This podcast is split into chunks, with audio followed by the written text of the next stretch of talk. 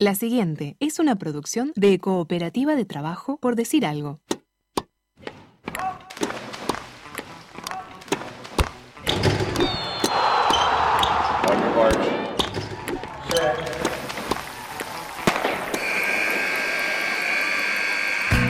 Hay deportes. Y en Por Decir Algo queremos hablar de todos. O de los que podamos desde este momento y hasta las 15. Por Decir Algo.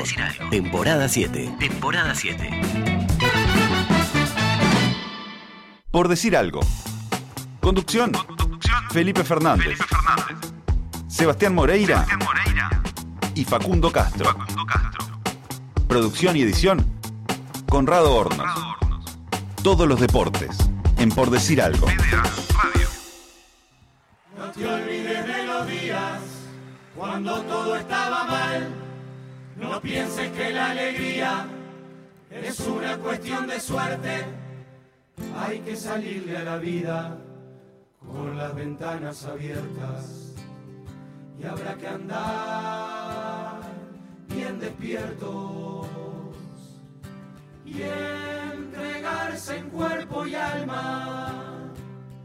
Y así embarcarse en días de esos que no se olvidan y perderse en laberintos y encontrarse en el camino con charcos y mariposas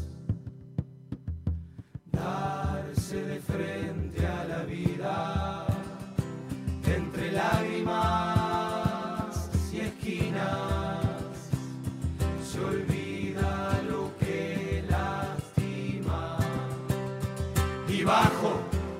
bajo la piel se anidan las heridas que andan dormidas. La silueta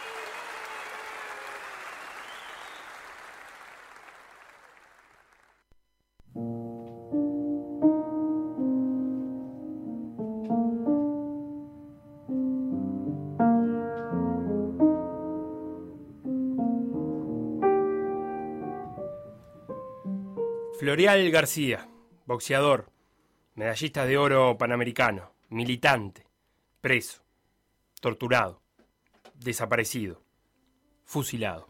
Presente. Parte 1. Un niño. La calle Torricelli nace en Enrique Castro y desaparece en un lugar indeterminado de las acacias, cuando de una esquina a otra pasa a llamarse Juan Rosas. Nadie sabe por qué, y a nadie le importa. No cruza una avenida importante, ni hay una plaza, ni se acaba un barrio.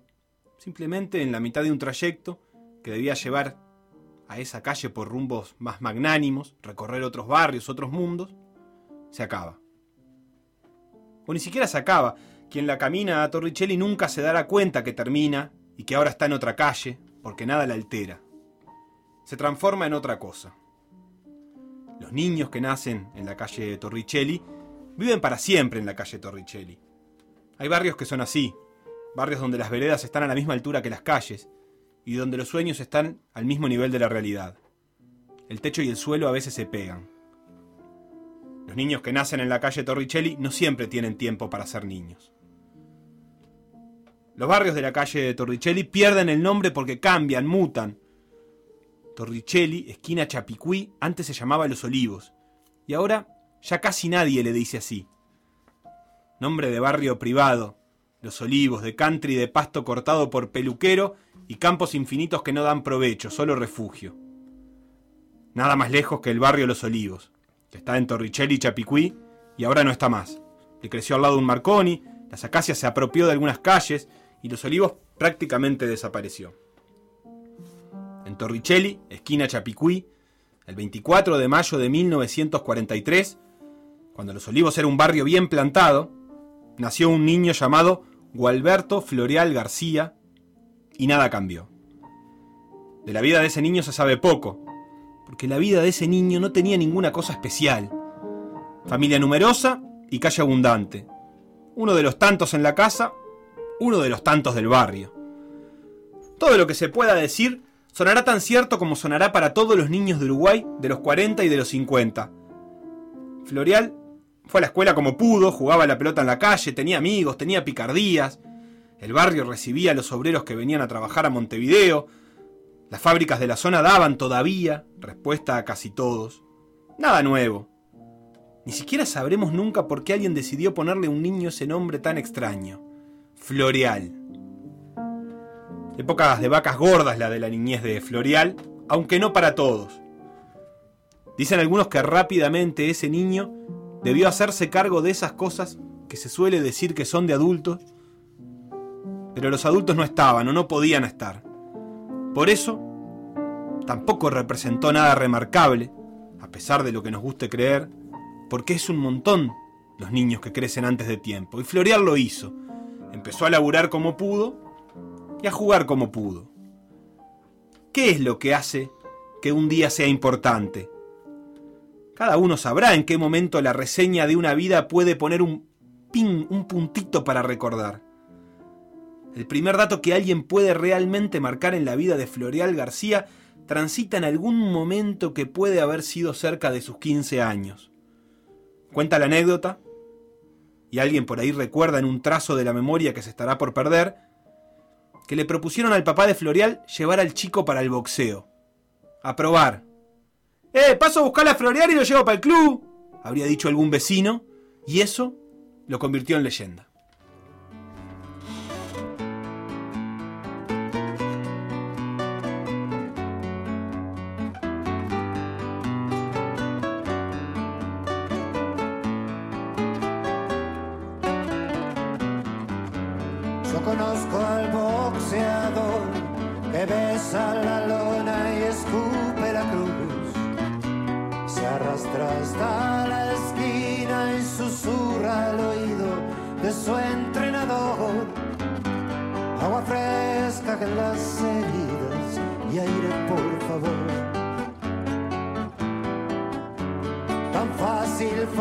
Fácil no es.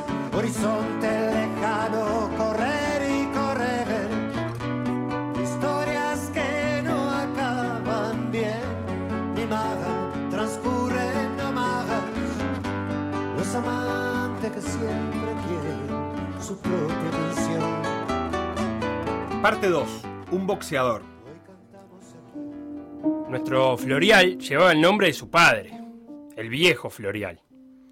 Obrero del espejo, cuentan que gran bailarín y además murguista.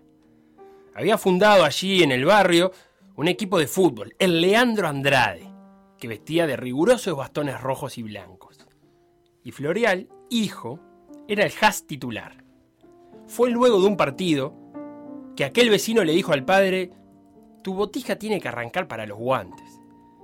Quizá impresionado por cómo se batía a duelo con delanteros ya curtidos. El boxeo era un deporte de atracción de multitudes en Uruguay, Y al papá le gustó la idea, pero había que probarlo antes. Le pidió a un vecino que se fijara si Florial realmente podía pelear.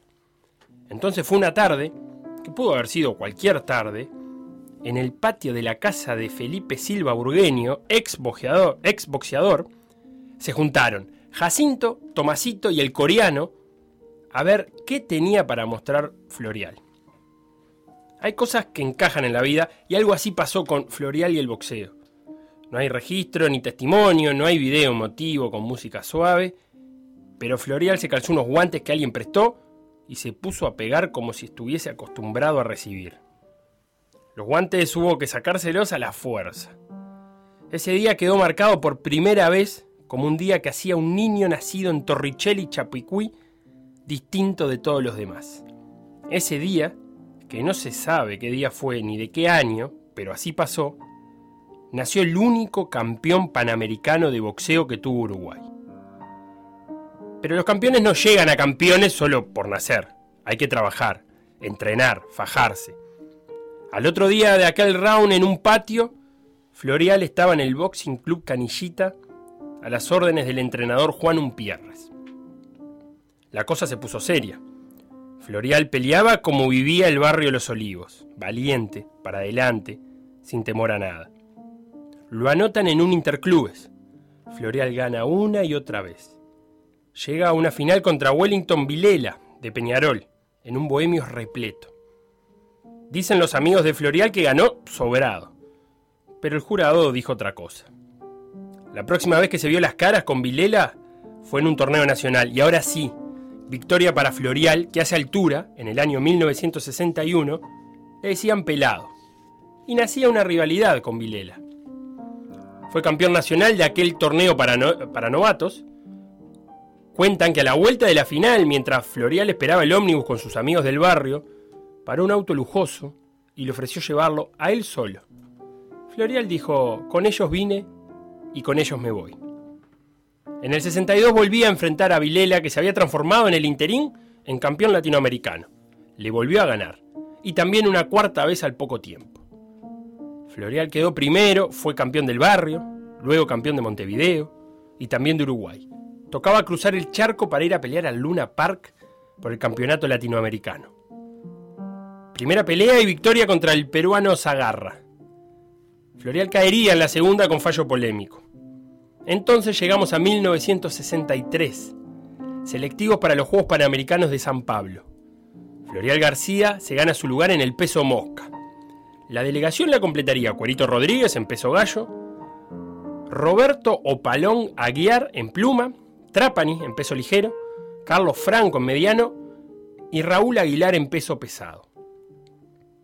Florial se entrenó en el Boxing Club Olimpia, a unos metros del bar El Hacha, pleno barrio Urruyú. Florial solo tenía una preocupación, la economía de su casa. Lo bancaba su viejo, pero sabía que no podía seguir así mucho tiempo. Los dirigentes ya le habían prometido en el latinoamericano un empleo público, pero no se había concretado. Una buena actuación en los Panamericanos quizá fuera la puerta de entrada a ese anhelado trabajo. El viaje a San Pablo fue en aviones de la Fuerza Aérea. Allá, una noche antes de debutar, lo llaman a la puerta de la Villa Olímpica. Y se encuentra con el cascarilla de Mar da Silva, el negro Pla y el Pocho. Tres amigos de barrio. Un pedacito de los olivos que se fue hasta allá sin avisarle a nadie. La primera pelea fue contra el argentino Camargo. Tres rounds le duró. Segunda ronda con el araucano José Flores, que al perder le dijo a los amigos de Florial, pueden ir festejando, va a ser el campeón. Pero para que se cumpla la profecía, primero había que ganar la final, y nada menos que contra el local Pedro Díaz. El estadio se venía abajo al grito de Brasil, Brasil, Brasil. Díaz pegaba, pero por cada golpe que Florial recibía daba tres. Nunca bajó el ritmo el uruguayo. Díaz se dedicó a aguantar. La gente lo supo. Los gritos se fueron apagando a medida que la pelea avanzaba. Terminó el brasilero contra las cuerdas, salvado por la campana. El silencio del público era un reconocimiento a la labor del uruguayo, pero el boxeo tiene esa extraña tradición de beneficiar a los locatarios. Entonces, cuando el árbitro tiene la mano de los dos boxeadores, todos dudan. Los brasileños, la delegación uruguaya, los amigos del barrio. Y entonces, el juez levanta la mano de Florial. Señores, el campeón y oro panamericano era uruguayo. Y ahí terminaría el boxeador y empezaría el militante. Florecen en el viento fresco de primavera, anidan en los montes a orillas del amor, son gotas de rocío que empapan la esperanza, son luz de un arco iris de infinito color viven en la memoria de todas las esquinas, rugen entre las olas, tormentosas del sur, gritan desde el recuerdo su alarido de triunfo, aparecen cantando su eterna juventud, recitan la poesía de los amaneceres. Y del claro silencio de una voz que no está aparecen corriendo para hacernos la pica y liberar al último que falte liberar. Juegan todos los juegos que jugaron de niños, bailan todas las danzas que les toque bailar. Son carne, piel y hueso de esta patria marchita que de su sacrificio habrá de terminar. Habrá de terminar, son la voz de la noche la piel de la mañana, de la feria, un sol en el pretil. Unas adolescentes sonriendo enamoradas. Retumban en los barrios que aquí tan bonil. Aparecerán siempre que querramos buscarlos calcio en las entrañas de un país fraternal. Vamos arriba, muchachos. Sangre sobre los surcos, cultivando conciencia, cosechando alegría.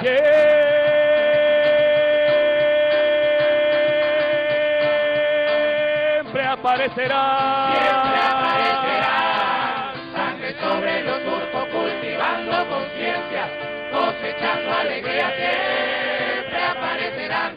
Siempre aparecerán cosechando alegría, siempre aparecerán. Siempre aparecerán.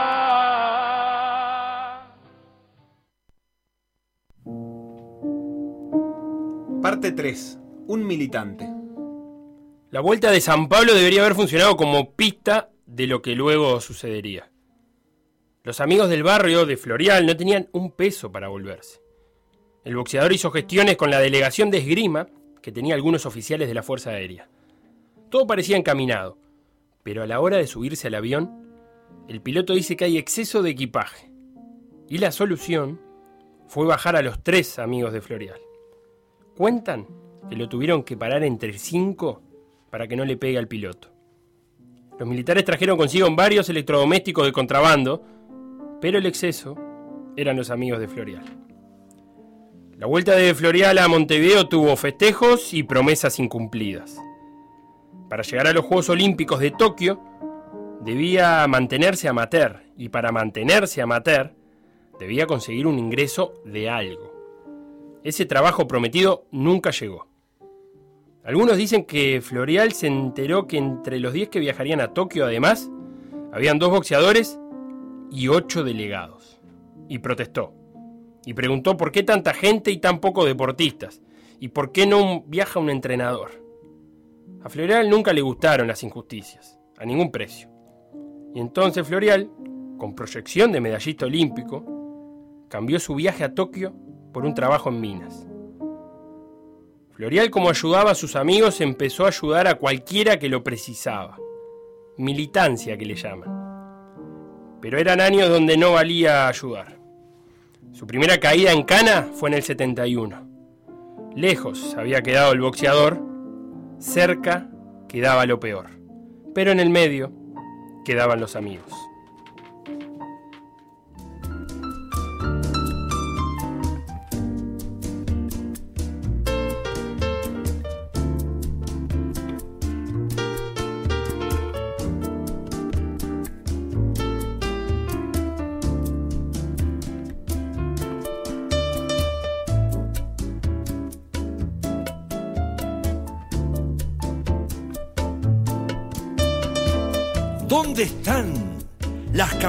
Azules a lo largo de las vías con sus verdes lagartijas y aquel sol, aquel sol del mediodía?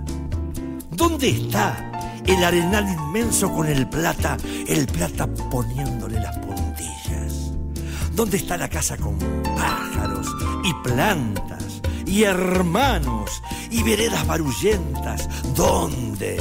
Los tiznados de las cinco y media de la mañana que inundaban la calle con aquel olor del jabón, olor a limpio, a fresco y con la bondad de la gente linda, mi gente.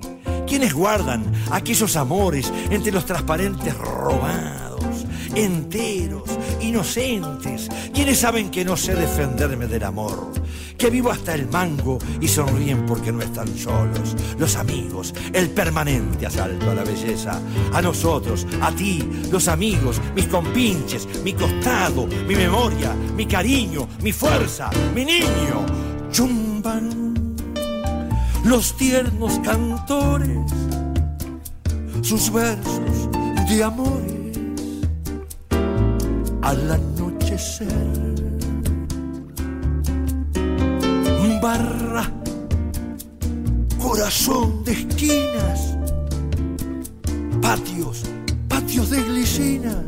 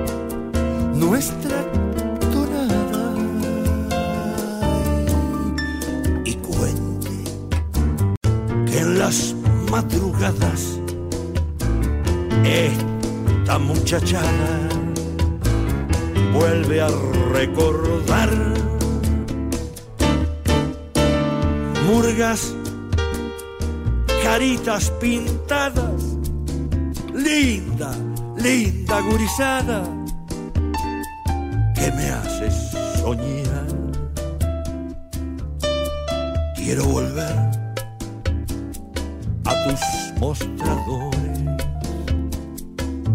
Quiero volver, quiero volver, quiero volver a tu carnaval. Quiero volver a tus mostradores. Quiero volver a tu carnaval.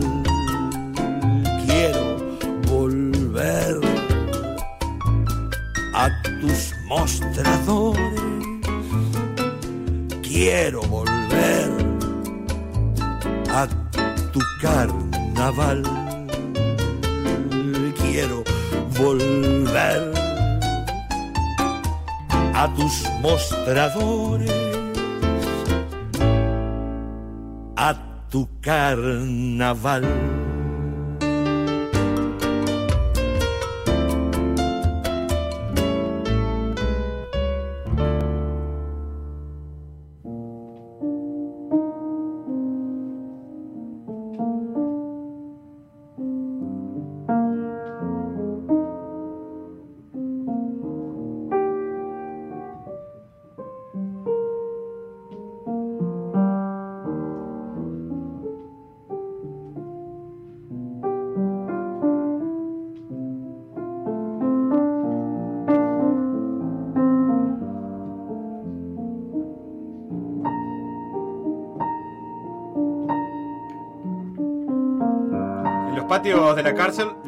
Juegan a que no están presos.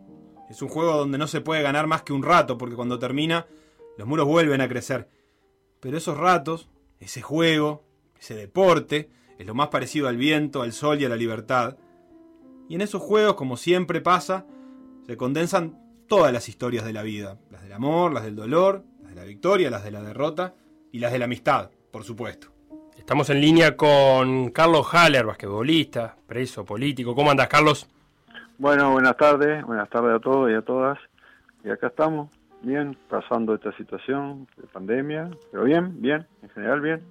Sebastián decía, en los patios de la cárcel los presos juegan a que no están presos. ¿Cómo eran esos patios y esos juegos que se armaban? Y mirá, este, era lindo, era lindo, era lindo porque uno se divertía un poco, este, pero sabiendo con la presión es un poco como, como algo de, dos sentidos, digamos, ¿no? Por un lado, eh, ese, ese deseo de estar, de jugar, y por otro lado, el que te cortaran la posibilidad de jugar. O sea, si, si, si no te ponías la mano atrás, si, si salías de fila, etcétera, te quedabas sin el recreo y sin el partido. Entonces, lo lindo se podía convertir en algo espantoso, feo. Este, eso es lo que tenía. Este, pero está, fueron, fueron eventos que se, se desarrollaron en el penal, este, con determinadas características, este, y donde jugábamos todos, jugaban los presos, este, los actores, los que jugábamos, las hinchadas, y jugaban afuera también, eh, los funcionarios, este, los soldados, los oficiales, todos jugaban también, jugaban porque, entre comillas, timbeaban, o sea, entonces esa es la parte también que uno, uno digamos, tiene como, como, como un recuerdo, ¿no? La timba estaba ahí, quien ganaba, quien perdía, y para eso ejercían también que la presión necesaria, ¿no? Claro. Carlos, y hubo, varios casos de deportistas que, estuvieron presos por aquellos años. Eh, ¿Cómo era eh, a la hora de estar en el penal o, en cualquiera de los lugares donde hubo este, presos políticos tener una habilidad para el deporte? ¿Qué te permitía eso? Y mira, yo pienso que una de las cosas importantes era, era la, la, la, el estar preparado físicamente, mentalmente, este, digamos, eso te hacía, te hacía sentir, digamos, que vos manejaras los espacios, ¿no? Este, era distinto. Si bien yo era, era muy joven, este, y acá quiero agradecer en ese momento, más allá de todas las cosas, eh, yo jugaba en ese momento cuando fui detenido en Peñarol, Peñarol de, de acá, Montevideo. La directiva entera de Peñarol, más los jugadores, todo el plantel entero de Peñarol, me acuerdo que me fue a visitar a la jefatura de Soriano. Y me entregaron un banderín, y firmado por todo por todos los jugadores. Estoy hablando de febrero marzo del 72, no recuerdo bien. Este, eso quedó como algo, a mí me quedó como algo impactante, ¿no? Cómo se, se, se la solidaridad de, de, un conjunto de compañeros, de gente conocida que, que, que, te apoyó en esos momentos, ¿no? Y que en momentos difíciles precisabas fuerza, precisabas vitalidad, precisabas energía, precisabas que te dieran aliento, no solo los familiares que estuvieron hasta el último día y siguen estando, sino también de los compañeros que vos tenías alrededor, ¿no? Entonces todo eso se trasladó también después cuando estábamos en el penal y cuando vos jugabas, ¿no? sobre todo cuando empezaste a ver que había compañeros que realmente tenían, como la Gata García, el Carita Freire, jugadores de, ya de selección, de, de, alto nivel, ¿no? Mayores que yo, ¿no? Claro, Carlos, porque ahí se dio algo medio curioso, es que se, entre los torneos había, había realmente muy buen nivel, había muy buenos jugadores de básquet, eh, del básquet de primera de Uruguay, o sea que, que los torneos de, de, los patios de la cárcel eh, eran, eran muy buenos por momentos. Sí, sí, la verdad que había jugadores de, de selección, jugador inclusive de, de, de este, en, ese, en, esos años eh, el litoral tenía muy buen básquetbol, muy buen básquetbol, este, entonces había muchos compañeros que eran de Paysandú, de Salto, me acuerdo de Curti, un jugador muy bueno de la selección, este, ya digo, bueno, la Gata García, Carita Freire, bueno, había unos cuantos más que, que, que, este, que había buen buen nivel, ¿no? Había buen nivel y se hacían buenos campeonatos, ¿no? O sea, no no no no era una cosa que decía, bueno, pelota en medio y no, no, no, se hacían buenos campeonatos. Entonces ahí donde estaba también un poco la la, la digamos la, la la situación planteada al comienzo de que, bueno, ellos tenían cierto interés también de que determinados cuadros, determinados pisos, determinados jugadores estuvieran, otros sí, otros no. Este, y bueno, se dieron situaciones muy particulares. Mm, eh, Hace un tiempo Jorge Señoranza, el periodista, contó la historia de la gata García que dice que eh, por, por, por esa timba perdió un campeonato contigo, no solo un campeonato, sino una tabla de goleadores en el penal. ¿Cómo fue eso? Mira, eso fue interesantísimo, fue porque yo estaba en el primer piso, ¿bien? Y el compañero, la gata García, que le mando un fuerte abrazo, está haciendo un trabajo excepcional a nivel de, de jóvenes, este, todavía vinculado al básquetbol, ¿no? Este, él estaba en el segundo piso. En el colectivo, en el imaginario de, de los milicos estaba el tema de que el segundo piso eran los peligrosos. Está, Eran los bravos, los peligrosos. Y después venía el primero, el tercero, está. Era la escala de ellos, ¿no? Este, para mí eran compañeros todos, más allá de, de las responsabilidades. Todos teníamos mameluco gris. Chao. Este, ahora, ellos tenían interés que el segundo perdiera. En la final que tuvimos, primero contra segundo, que el segundo perdiera. ¿Por qué perdiera? Porque está, estaban los peligrosos. Y ahí estaba la apuesta de ellos, ¿no? El sargento, los oficiales, yo qué sé. Bueno, el segundo tenía el mejor jugador, uno de los mejores jugadores, no, que no del penal, sino un jugador que fue un fenómeno, que, que compañero de la Gata García, Ricardo García. Claro, campeón con Atenas por esa época, Campeón más con o menos. Atenas, integró la selección, dos metros cuatro, metros cinco, sé, ¿viste? Y por otro lado, como jugador más destacado, entre comillas, estaba yo, el primer piso. Y venía siendo el goleador, el, qué sé, está. porque yo venía en actividad, ¿no? O sea, esto no me acuerdo qué año fue, pero de todas maneras venía en actividad en sentido de, de jugar. Y era joven. Este, y bueno, el día de la final, eh, segundo contra primero, este, bueno, yo no recuerdo bien cómo fue, cómo está detallado por, por Jorge Señorán, que está muy bien explicado en su libro. Este, la gata la llevan para el hospital, algo así fue, lo llevan. Y, y- yo lo tengo así, el cuento, capaz otros hacen otros cuentos distintos, pero yo lo tengo que fueron a buscarlo para llevarlo para el hospital, eh, eh, heladera para el hospital militar. Y la gata decía, pero yo no tengo, y bueno, lo llevaron. Cuando volvió ya el partido había terminado nosotros salimos campeones, ¿no?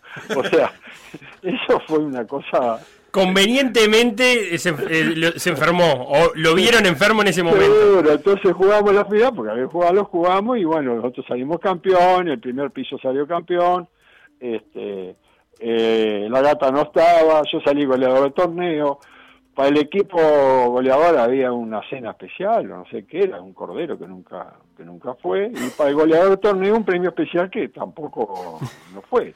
Y que yo lo reclamé, si querés te lo cuento. Dale, contá ese reclamo de premio, dale. Yo agarré y reclamé, ¿viste? Porque yo digo, salí goleador del torneo, ¿y cómo es el tema? Y, y y pasaba una semana, dos semanas, un mes, y no, bueno, reclame el torneo. Bueno, ya el sargento del piso en un momento dijo, bueno, yo le voy a traer el premio, porque el premio no venía. Y un día aparece con todos los bastos, no le daban los brazos al sargento, con todos los brazos, no le daban los brazos, lleno de palos de los garrotes que usan que los milicos, que usaban internamente, eh, con los distintivos y tarros de pintura.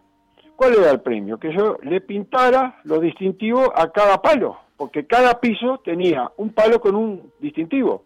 Por ejemplo, el piso 1 tenía distintivo negro, el 2 el rojo, el 3 el azul, el cuarto el verde y el quinto amarillo.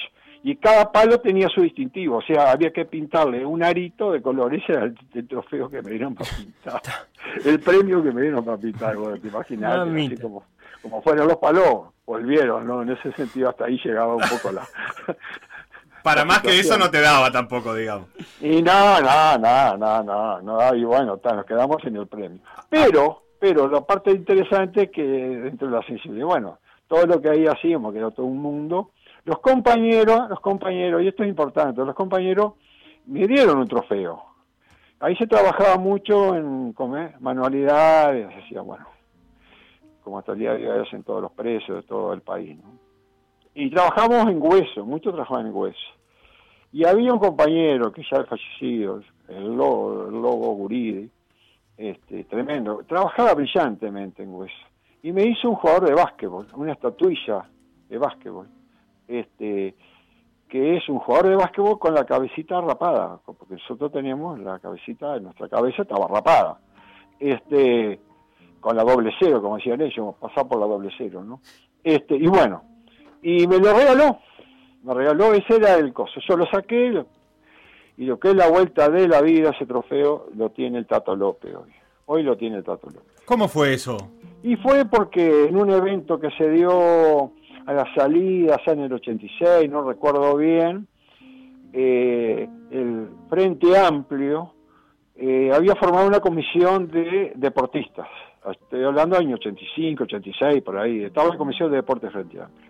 Y en un torneo, en un partido que se armó en el Club Praga de Mercedes, este, jugamos nosotros, el Club Praga, yo jugaba por el Praga, la selección, no me acuerdo bien, contra un equipo de la selección de Frente Amplista. En eso estaba el Tato López.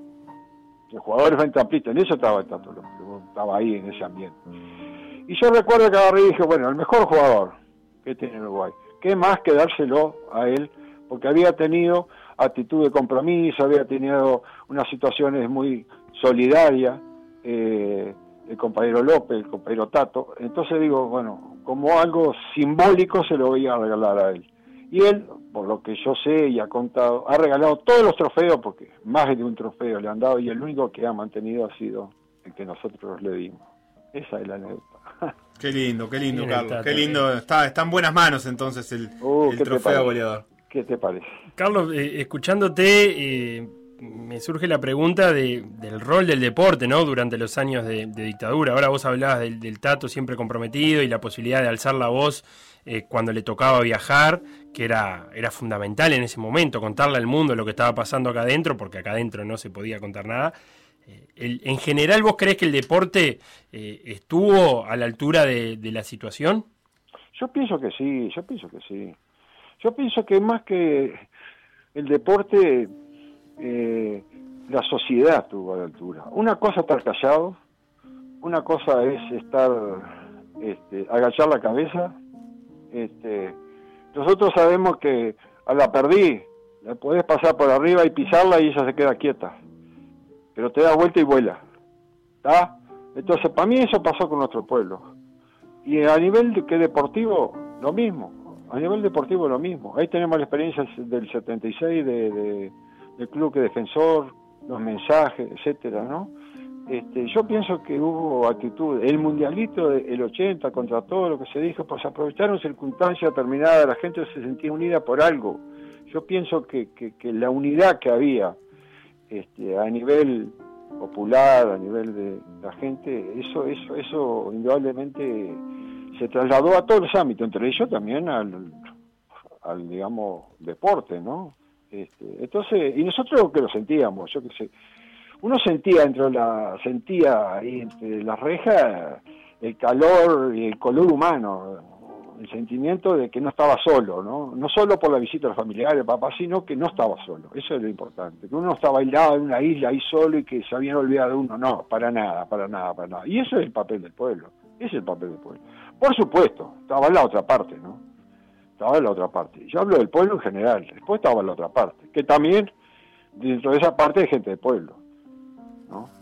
Porque está bien, uno habla acá de lo que pasó ahí en el penal, de los militares, etcétera, etcétera, pero ¿y los civiles?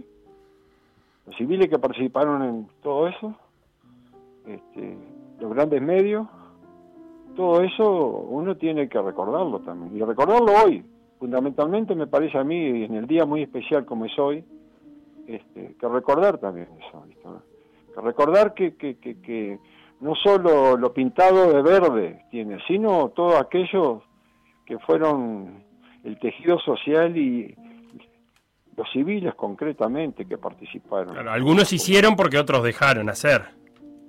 Exactamente, ¿no? Porque yo digo, ¿quién, quién, yo digo, ¿quién avalaba que este hombre está muerto? ¿Quién avalaba, como decían, seguir dándole? Era un médico. ¿Quién certificaba un coso de defunción? ¿Quién? Escúchame, no, uno que vivió en un pueblo chico. Yo, por ejemplo, militaba y caí, fue detenido en un pueblo chico, como Mercedes. Nos conocíamos todos. Yo a la salida después, porque tuve una salida intermedia, y vi hasta los mismos médicos, actores sociales, eh, civiles, eh, los medios de comunicación, la gran prensa, etcétera, etcétera, ¿no? Entonces digo, esto es, muy, esto es una cosa que para mí, en ese sentido, nosotros tratamos siempre, y es la visión que yo tengo y lo que pienso siempre, ¿no? Este, por eso uno trata de seguir luchando por esto, de que tienen que aparecer, tiene que aparecer, tiene que haber información, menos de saber dónde están los compañeros, las compañeras nuestras que están que desaparecidos. ¿no? Se tiene que saber, dar información. Este, y pedirle información, pedirle, eh, no es tanto así, pero este, no solo para un lado. Hay civiles que tienen que saberlo también. Tienen que saber datos. O sea, y hoy, bueno, vamos a hacer el esfuerzo colectivo, todo el mundo, así como está la lucha de los familiares, etcétera, para, para, para, para que, eh, aparezca por lo menos información y poder dar una sepultura digna, una sepultura, digo, como se, se digamos, merece a un hijo, un familiar o a un compañero. Este, yo soy de un pueblo chico, digo, hay cinco o seis compañeros y compañeras desaparecidas de la ciudad de, de Mercedes. Yo los conocí. Entonces, los actores de esa época están vivos.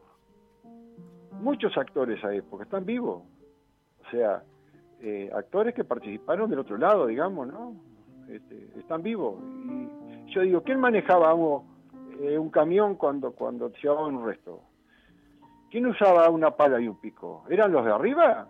Entonces, hay que pedirle hoy, hay que tratar de llegar a todo el mundo, llegar a todo el mundo que la pequeñita eh, información que se pueda dar puede ser el comienzo de, una, de un dato, de una información, eso para mí es muy importante, eh, muy importante. Disculpa que me haya atendido en esto, pero, pero sobre todo por el día de hoy, ¿no?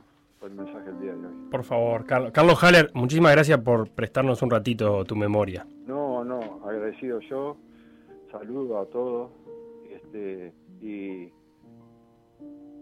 y vamos arriba, ¿no? Que que seguir con esta lucha de que día a día pueden ir apareciendo más información y que nos encontremos con esos compañeros, esas compañeras y poder llevarles una flor y decirle hasta siempre compañero, compañera. Gracias, gracias a ustedes.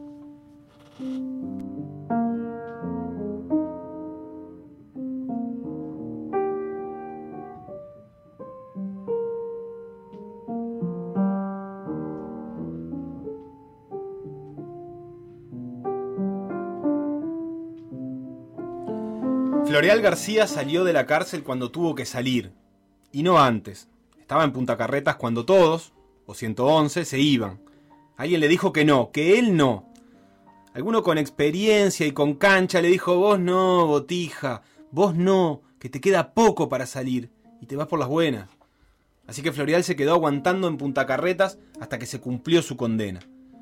En el medio, por ese túnel se fueron casi todos, menos Floreal. Él necesitaba quedarse hasta el final, irse por las buenas, huir de la muerte casi segura que le esperaba la salida, pero siendo todo lo legal que se podía en aquella época.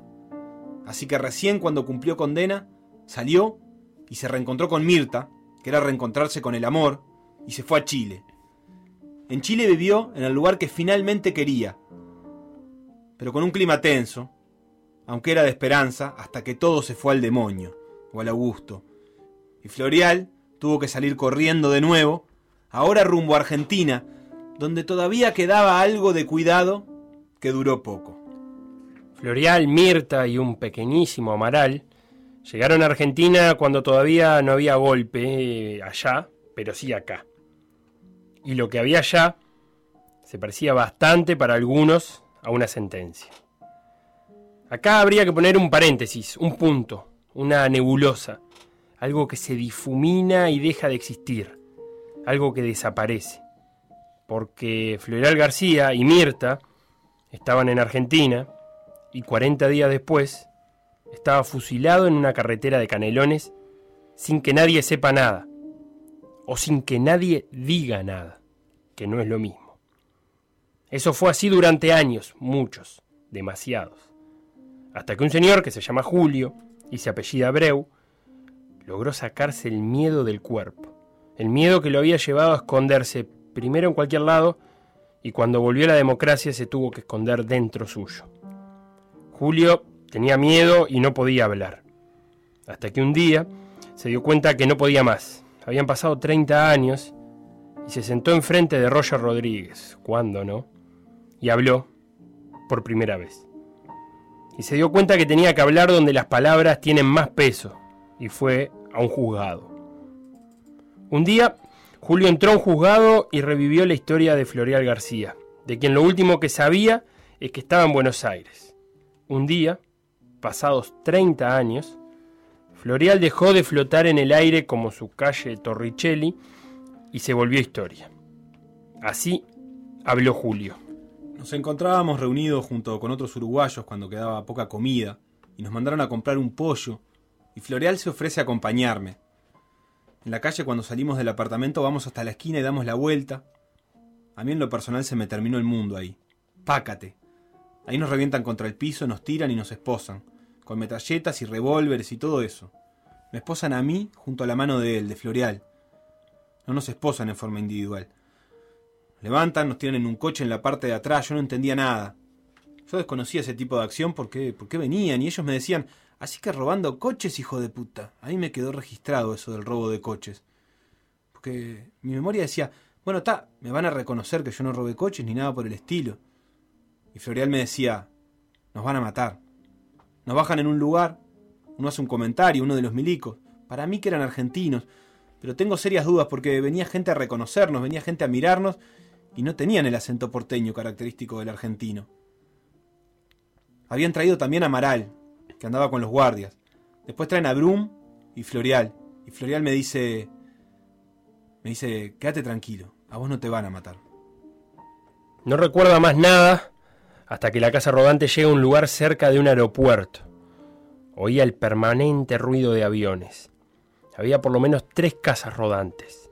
En una de ellas se encontraba Julio, también estaban Florial y Brum, siempre con guardia argentina.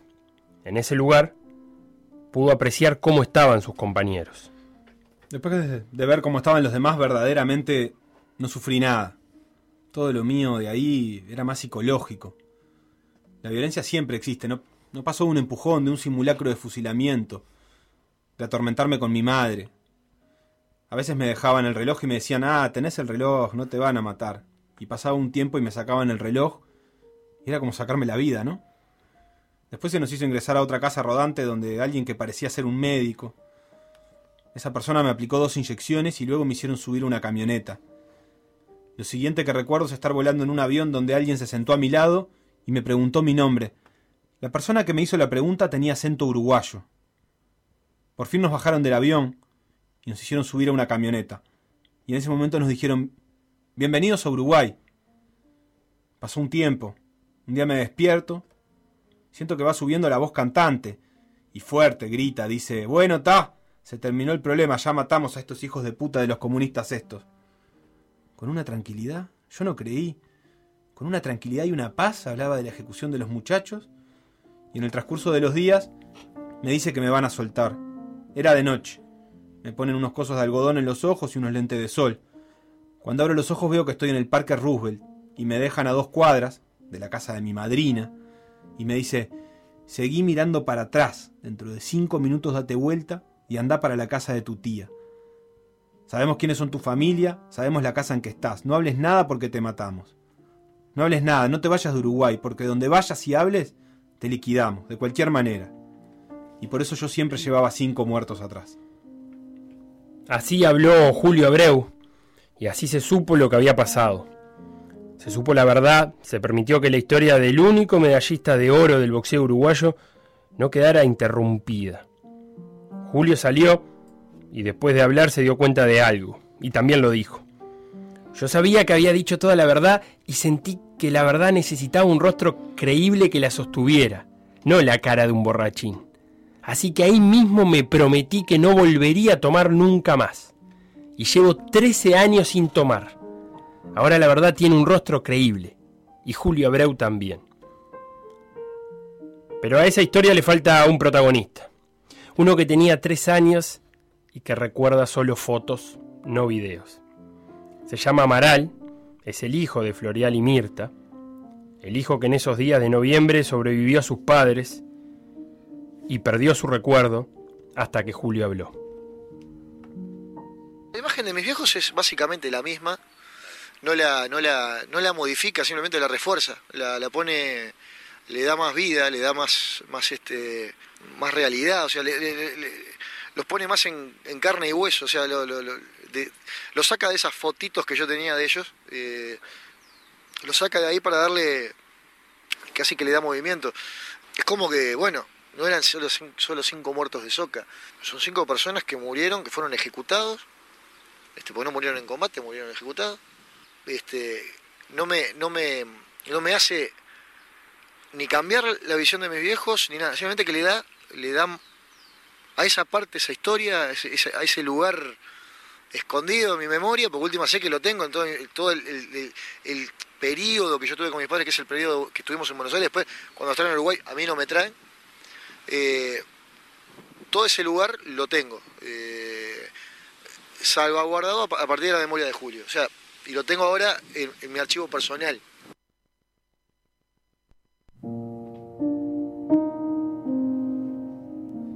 A Amaral, que tenía tres años, tres años, lo secuestraron ese día pero no lo mataron. Lo mandaron a la casa de unos policías que le hicieron creer que era hijo de ellos. Fueron 10 años así, viviendo una vida robada, una vida ajena, una vida que no era la vida de amor con sus padres. En 1984, Abuelas de Plaza de Mayo localizó a Amaral en poder de una pareja de policías. Estaba en Formosa. El 5 de diciembre de 1984, Abuelas de Plaza de Mayo inició una causa en la justicia federal y en julio del año siguiente se iniciaron los trámites judiciales para la restitución, ordenando los análisis al Banco Nacional de Genes. En septiembre de 1985, la justicia le restituyó su verdadera identidad, luego de que los resultados confirmaran que el niño era el hijo de Mirta y Floreal.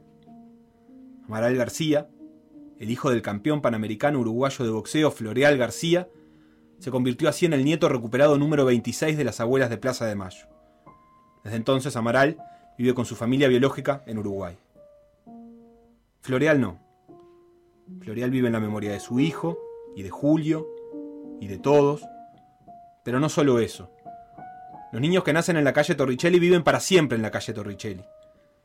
Y Floreal García nació un 24 de mayo en Los Olivos, murió un 20 de diciembre en una ruta de Canelones, fue campeón panamericano, peleó hasta que la dignidad le dijo basta y siguió peleando hasta que la vida le dio. Y cuando eso se acabó, se quedó viviendo para siempre en la plazoleta de Torricelli Champicuí, donde todos los años los vecinos aún recuerdan que de aquel barrio que ya no existe, entre esas dos calles que se pierden en el mapa montevideano, salió el único campeón panamericano del boxeo uruguayo.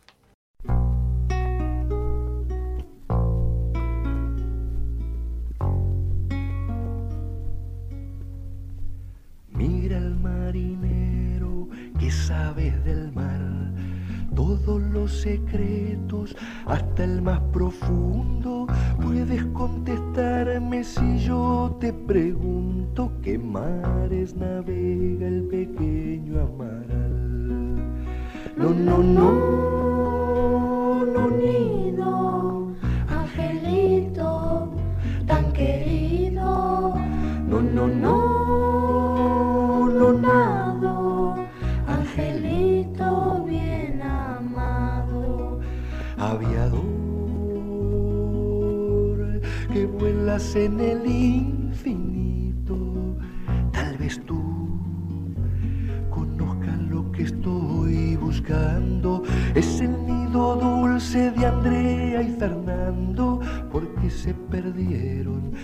estos hermanitos.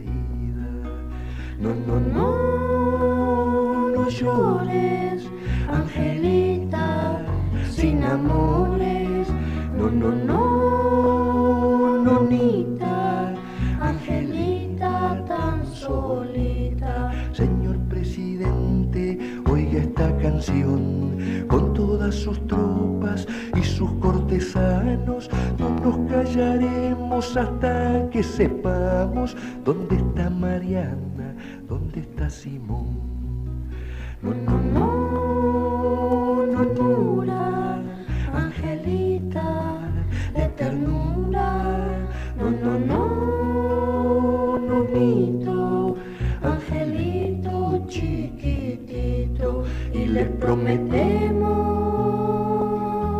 dormirnos cantando esta nananina. Todos los primitos para que regresen bien pronto sanitos a estar con nosotros y a vivir jugando.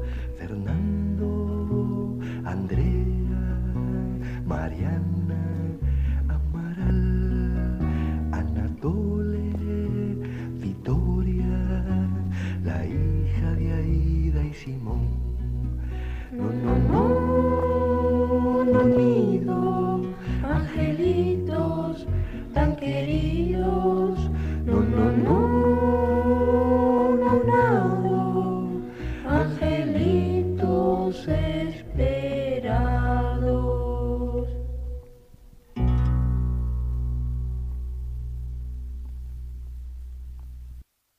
Por decir algo, en vivo, hasta las 15, en M24.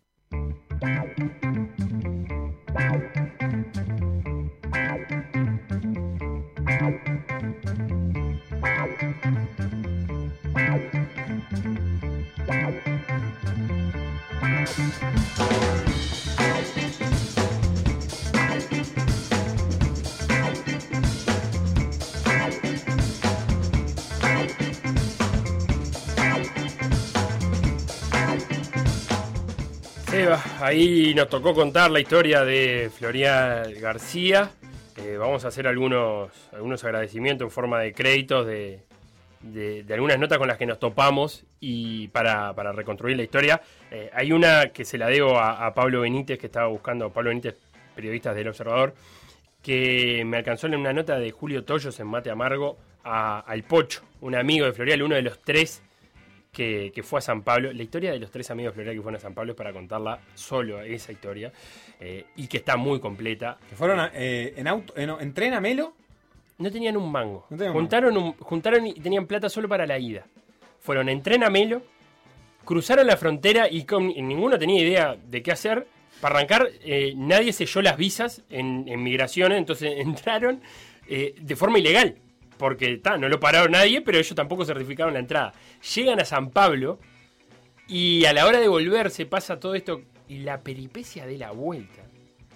Eh, estamos hablando que en San Pablo, se que, primero durmieron abajo un puente. San Pablo en el 63 Sí, dijimos. ¿no? durmieron abajo un puente los tres amigos Florial. Tenían las camperas de. Le, les dieron, les regalaron lo- los boxeadores las camperas de la delegación. Entonces, durante el día podían entrar en la Villa Olímpica porque pasaban por deportistas, por lo que sea. Pero en la noche dormían abajo un puente o, en el, o adentro de una, de una caseta de, de fuegos artificiales. Mucho frío. Y la vuelta le hicieron, dice que estuvieron, nada, al borde de morirse de frío y de hambre. Porque tuvieron que recorrer esos kilómetros de vuelta para atrás. Eh, pero bueno, está. Eso lo escribió Julio Toyos en, en Mate Amargo y, habla, habla mucho de, de la trayectoria de Florial como, como boxeador y del camino que hizo él para ir eh, creciendo, primero a nivel nacional y luego ganárselo la- el lugar en la selección. Y, y la- y dejamos afuera algunas, algunas referencias, pero la mucha prensa especializada hablaba de Florial como uno de los posibles medallistas de oro en Tokio. Sí, eh, Florial se baja de ese Juego Olímpico de Tokio por razones que son diversas. En realidad, hay, hay- obviamente, hay mucha mitología a esta altura ya construida sobre eso, este, pero que tienen que ver con él, con un cansancio, eso sí, seguro, de- del ambiente del boxeo y del boxeo y de las promesas. Eh, Corito Rodríguez fue parte de esa delegación y fue medallista en esos Juegos Olímpicos de Tokio. Eh, se dice, eh, Amaral García, su hijo, lo cuenta incluso en alguna entrevista, que su papá era mucho mejor y que tenía destino de medallista de oro. Eran distintos pesos también. ¿no? Era eh, uno más era Florial, me parece, puede ser. Sí, eh, lo- Cincu- lo- de 50 kilos, 51, 54 era Cuerito, Mosca era Florial García. Y, y Cuerito es pluma. Eh, un repetimos, un Cuerito gallo. Cuerito gallo. Una, una, una entonces es menos, Florial.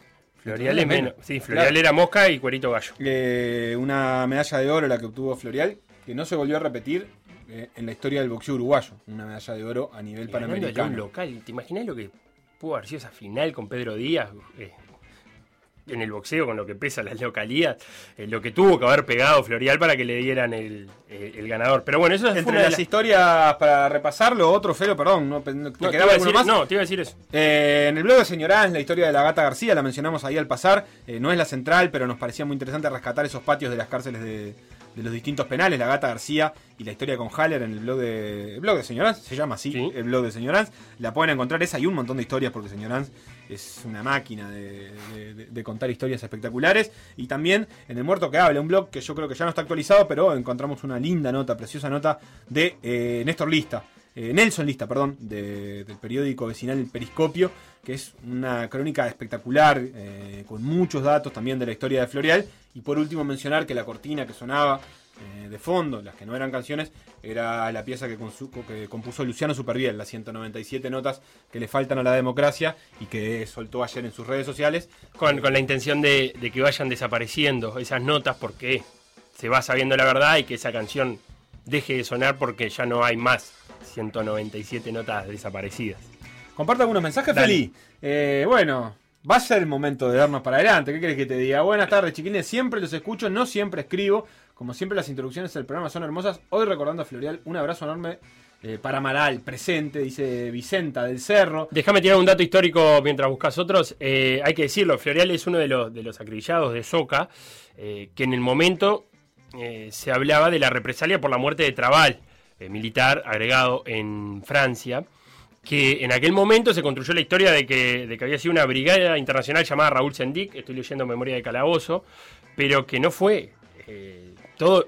Terminó como por laudarse que fue más bien un trabajo interno, una revancha interna de las Fuerzas Armadas. A Trabal lo, lo sacan del país porque no comulgaba del todo con quienes llevaban adelante no porque no por falta de represión, porque Trabal había sido uno también de, de los militares que, que torturó. Había sido jefe de inteligencia, ¿no? Claro. Tenía mucha información también. Tenía mucha información. Y como una especie de, de saldar cuentas es que acribillan hasta cinco personas que aparecen acribilladas, una de ellas Floreal García, en Soca, eh, y, a- y es ahí, eh, en represalia a la muerte de Trabal. ¿Qué más? Diga. CLTM, esa entrevista a Haller, lloré. Eh, ¿Qué más? Luis que dice, buenas tardes muchachos, excelente programa. Me hacen llorar de impotencia, de indignación y de bronca. Redoblar muchachos la esperanza. Martín que dice, imponente lo suyo, gurises. Eh, los escucho y no paro de llorar. Gracias por hacerme acuerdo que esto fue verdad y no es un cuento. Gracias. Eh, dice otra por acá. Julio que dice presente, gracias por el relato. Tengo el mismo nudo en la garganta de noviembre de 2019. Y también nos cuenta que hubo un jugador de fútbol muy bueno de Toledo, ahí en el penal, que se llamaba El Chichito Icardo. Ajá. Hay que rastrearlo. Bien, me gusta, para buscar. Ni olvido ni perdón, nunca más. De pie, la reseña de hoy emociona, dice Javier. Alguien, Alejandro acá nos comparte eh, la foto del memorial de los fusilados de Soca, que es muy lindo además. Este es un memorial que me gusta mucho. Eh, y nos dice gracias por este programa, se fueron al carajo. Dice José, gracias por rescatar esta historia desconocida para mí hasta hoy. Me agarra lagrimeando, los quiero gurises, nosotros también te queremos, José. José, Nuestro community manager en las sombras. Sí, eh, también hay que, hay que agradecer a la, a, la, a la cantidad de gente que presta su memoria. O sea, somos... eh, ¿Vos cuántos años tenés, Sebastián? 35. 35, yo tengo 33. 36. O sea, no, 35. no sabés la edad. Eh, a la cantidad de gente que nos presta la memoria, porque hoy nosotros podemos contar esta historia porque mucha gente puso su memoria al servicio de que, de que no fuera olvidada. Hermoso el programa, Ulises Memoria y Justicia, dice el gordo. Diego de Sayago dice presente, yendo por Montevideo reclamando verdad y justicia. Me partieron al medio, pero gracias por la historia. Así salimos a laburar hoy. Acá Gustavo Landeira, que dice me causó mucha emoción la historia de Floreal, gracias. Emocionante, dice Nacho. Eh, vamos arriba, eh, muy emotivo, gracias a alguien que nos firma. Eh, dice Guille, acá estoy escuchando un programa de deportes conmovido hasta el tuétano. Qué linda palabra tuétano. El programa de deportes es un programa uruguayo y sus conductores son sencillamente eso, conductoras. Bueno, no, no voy a, todo esto no lo voy a leer, Felipe. Ah, Está hablando de vos, te da que sos muy lúcido, que sos sensible, eh, que no para de celebrar habernos encontrado, Bueno, todo muchas eso, gracias, dice Guille. y muchas cosas más. Muy amable. Muy buena la historia, dicen los carpinteros ciclistas. Eh, acá alguien que nos dice felicitaciones y que también manda la margarita. Este, acá fotos del local del MPP en Minas, en La Valleja, escuchándome 24 como siempre. Tatanca. eh, Tatanca, dice que siempre rompo los huevos, dice Tatanca, pero hoy es diferente. Presente, tremendo, Ulises. Mirá, Eh, y Tatanka habló en serio. Acá Andrés y Margot que dice que los escucho, no siempre escribo. Eh, tengo el libro, lloramos todo. Y acá Gonzalo el taxi que tuvo que frenar el coche de la emoción. Felo te va a pagar lo que perdiste de fichas. este. Eh, en el mismo sentido, Capa dijo, tenía que bajar en un lugar y no podía para no apagar la radio. Pa, qué, qué momento cuando pasa eso. Qué bronca. Que cuando pasa eso no te podés bajar porque no querés desprenderte de lo que estás escuchando. Eh, bueno, vamos a cerrar el programa con una tanda y tenemos una, una notita más. Quedará la nota, por supuesto. Déjame decir eso en el sitio web y en, la- en Spotify para quienes quieran volver a escucharla. Este, con todo su contenido, no así el texto porque eso no, no, no está, no está disponible, pero sí va a estar el audio. Digo porque algunos preguntaron, así que lo van a poder buscar en la web. Sí, en la web de 24 en las redes de PDA. Vámonos a una tanda y venimos y cerramos con otra historia de Haller la nombró al pasar, el, del feso- el defensor del 76. Vamos a hablar con Pedro Grafini. Por decir algo. Por decir algo. Instagram. Por decir algo web. Twitter. Por decir algo web. Facebook. Por decir algo. WhatsApp. 098-979-979.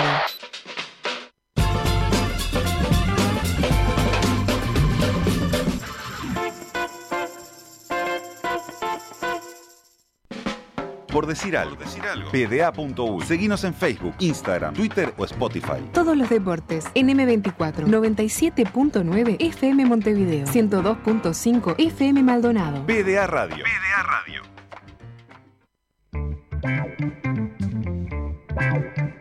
Seguimos en este, por decir algo especial, recordando eh, el 20 de mayo, el Día de la Memoria.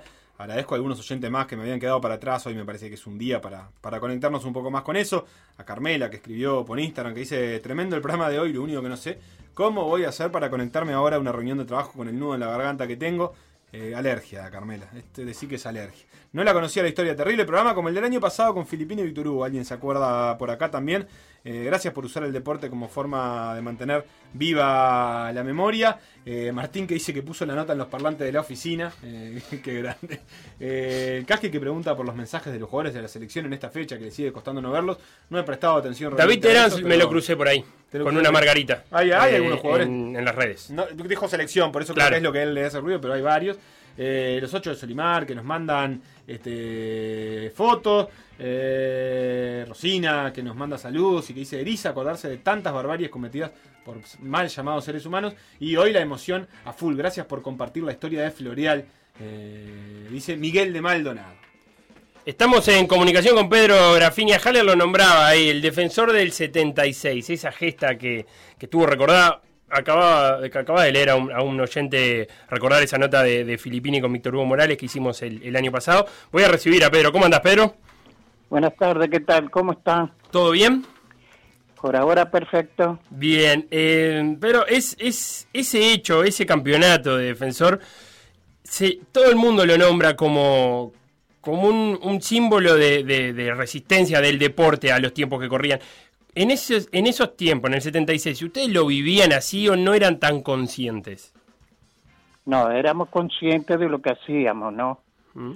Nosotros siempre defendíamos todos los compañeros que estaban perseguidos, este, y hacíamos dentro del granito areno que podíamos aportar, este, estamos siempre al lado de ellos. Este, era un grupo que pensaba mucho, pensaba en lo deportivo y pe- pensaba también en la justicia social, ¿no?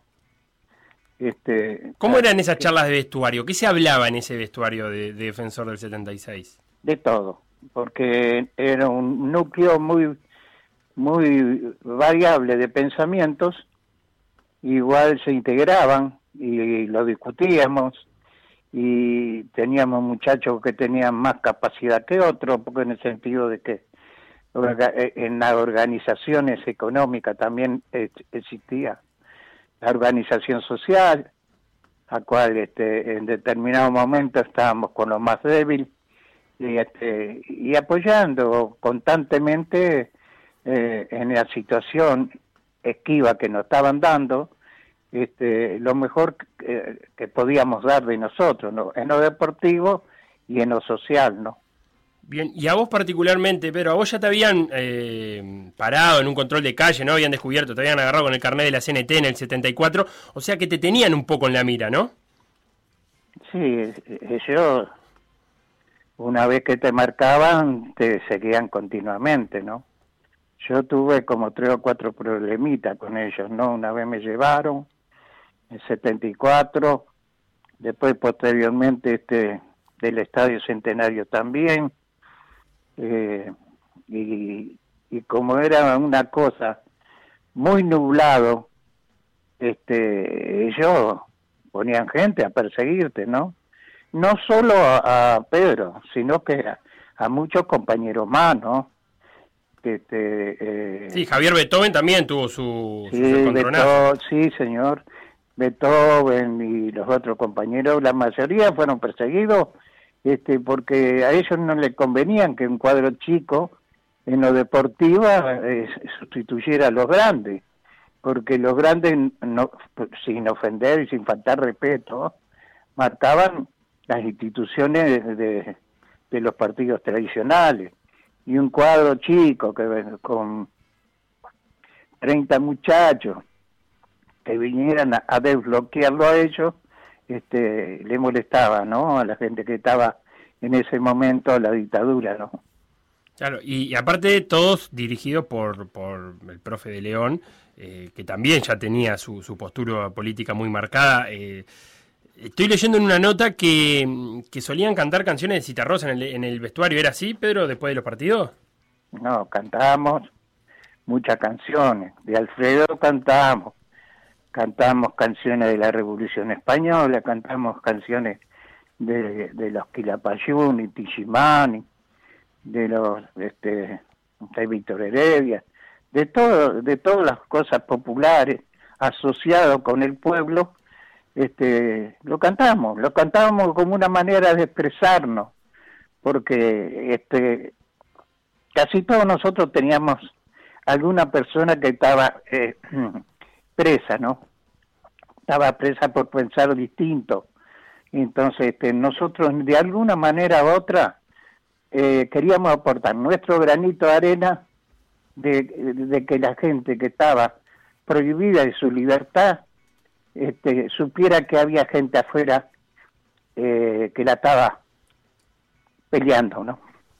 Claro, Pedrín, eh, tuvo en, en ese momento, lo contábamos nosotros el año pasado, eh, también el, el- el suceso de, de Filippini, que tras el, el empate con Nacional en, en el estadio, eh, 2 a 2, Filippini hace uno de los goles, le dedica el gol a su hermano, que en ese momento estaba preso, eh, ante nota de Víctor Hugo Morales, y, y le causó un revuelo bárbaro, y Filippini apenas pudo volver a jugar después, ¿no? Nunca, nunca terminó de, de- Sí, encarrilar su- lógico. Eh, pobre Tano, que el Tano, este, este, en su emoción, convertir en el estadio un muchacho joven, este, la primera que le salió fue eh, mandarle su fuerte saludo a su hermano y a todos los eh, compañeros que estaban presos, al cual nosotros, la mayoría del grupo, lo, lo que pensamos algo similar, eh, lo aplaudimos, ¿no? Y estábamos con él, ¿no? Este, fíjate vos que nosotros nos seguimos juntando. Todos esos grupos que, por ejemplo, eh, llamamos en WhatsApp, también se están uniendo gente. Eh, por ejemplo, Freddy Carabijo, que está en Estados Unidos, Ricardo Conde, que está en Estados Unidos, Jorge Vázquez, que está en España, eh, ahora se fue eh, Pacho a dirigir en Perú, o sea, Abel Tolosa, que también está en Estados Unidos, nos mantenemos en, en contacto. Y no solo de fútbol hablamos, hablamos como siempre hablamos en las concentraciones de defensor o, o en las comidas que hacíamos. Eso era el plantel y el grupo de defensor. Pedro, ¿y, y qué significaba eh, para vos el, el deporte y el poder eh, jugar al fútbol en aquellos años tan duros? Hablamos hace un ratito con Carlos Haller, jugador de Peñarol, que estuvo preso, y habló de todo lo que le significaba poder hacer deporte, como por lo menos un momento de, de despeje. ¿Qué representaba para vos como deportista profesional en aquel momento este, poder jugar al fútbol? y sacar la cuenta. Fíjate vos que por pensar distinto te, te acosaban. El deporte es una manera de cómo de, de auto-oxigenarte la mente, el pensamiento. O sea, es algo que eh, mancomunadamente con, el, con los grupos va saliendo a flote las cosas, ¿viste? Porque eso e- era como un desintoxicante, ¿viste? De, de todas las amarguras que pasamos. Porque no era fácil jugar al fútbol en aquel entonces, ¿viste? Porque eh, ya como te dije anteriormente, ¿viste? No, no al poder no le servía que tuviera un cuadro chico con pensamientos adelantados, este, haciéndole mecha a ellos, ¿verdad? Claro, hace unos días, eh, señor Anza, a quien ya nombramos un par de veces, contaba una, una charla con, con Lorena, eh, tu hija que decía, decía si, si mi papá no hubiese sido futbolista, capaz que estaba entre las caritas de los desaparecidos. ¿Cómo fue, cómo fueron esos momentos para vos? Para un segundo. Tranquilo, Pedro, que, que Es un día, de, es de- un de- día- de mover, de mover un poco emociones y, la memoria, sí, ni que hablar. que, que hablan de- del orgullo de, de ser Violeta. Y Mucho hincha de defensor defensor. escribiendo, sí, que manda saludos a, a Pedrín Grafiña este, y a todo aquel defensor del 76, también Santi Díaz, compañero de, de este programa que escribió aquel libro, que, que nos ayudó mucho a preparar esto.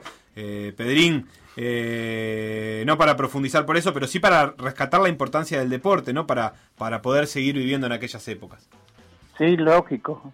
Este, este, yo agradezco, viste, todo las cosas que, que empiezan de nosotros, de, de ese grupo de muchachos, no solo el 76, sino venía de antes y siguió posteriormente con las generaciones más jóvenes, quizás con poco diálogo en el aspecto de, en la social, viste.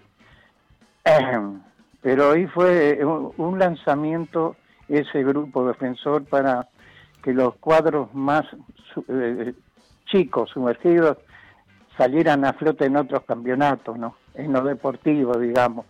Pero hoy tenés, por ejemplo, cosas agradables que te emocionan. Claro. Este, Por ejemplo, Villa Española, Sí, Cerro, progreso. ¿entendés? Progreso. Ent- Entonces quiere decir que algo queda en la, en la- en la- en la muchachada, ¿viste? De cómo se puede llegar a algo y no solo pensar en la pelotita, sino que hay otras cosas que hay que pensar también en una sociedad más justa, ¿entendés? Y creo que el futbolista está capacitado. Siempre se tomó como el futbolista como una persona de bajo nivel intelectual y es mentira eso. Es- está muy preparado el jugador de fútbol en todos los aspectos. Claro, y se, se puede meter un poco de política en el, en el fútbol también, como estabas contando Es con estos ejemplos. Es todo política.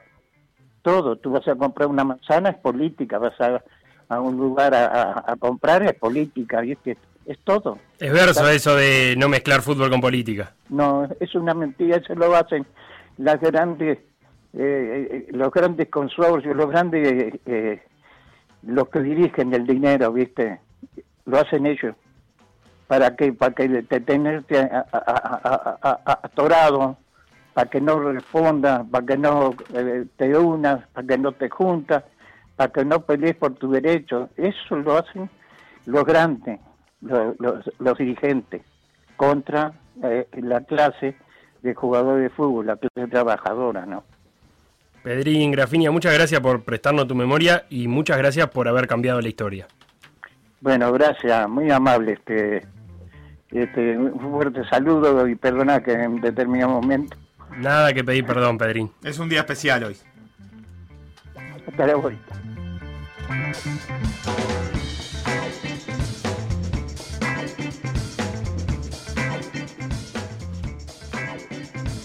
Bueno, 14.58, Seba. Llegamos. Hasta acá llegamos. No podemos más. Agradecemos muchísimo la cantidad de, mensajes que vienen cayendo.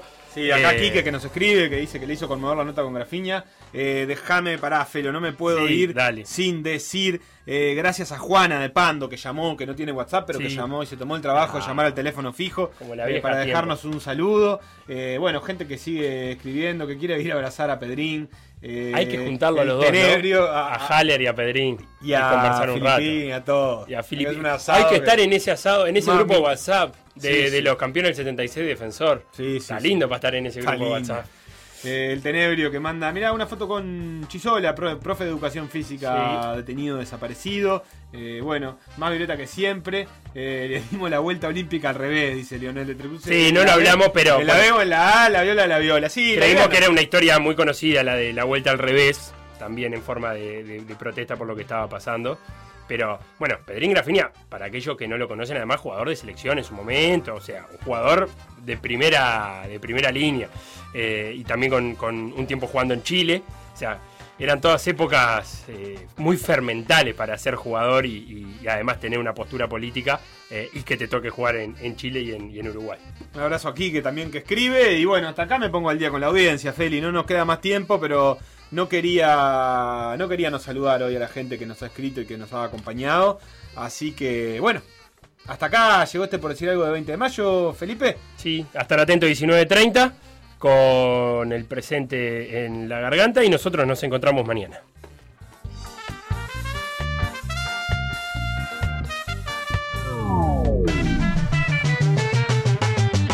Lo que pasó en por decir algo, revivirlo en pda.uy o buscar los podcasts en Mixcloud o Spotify.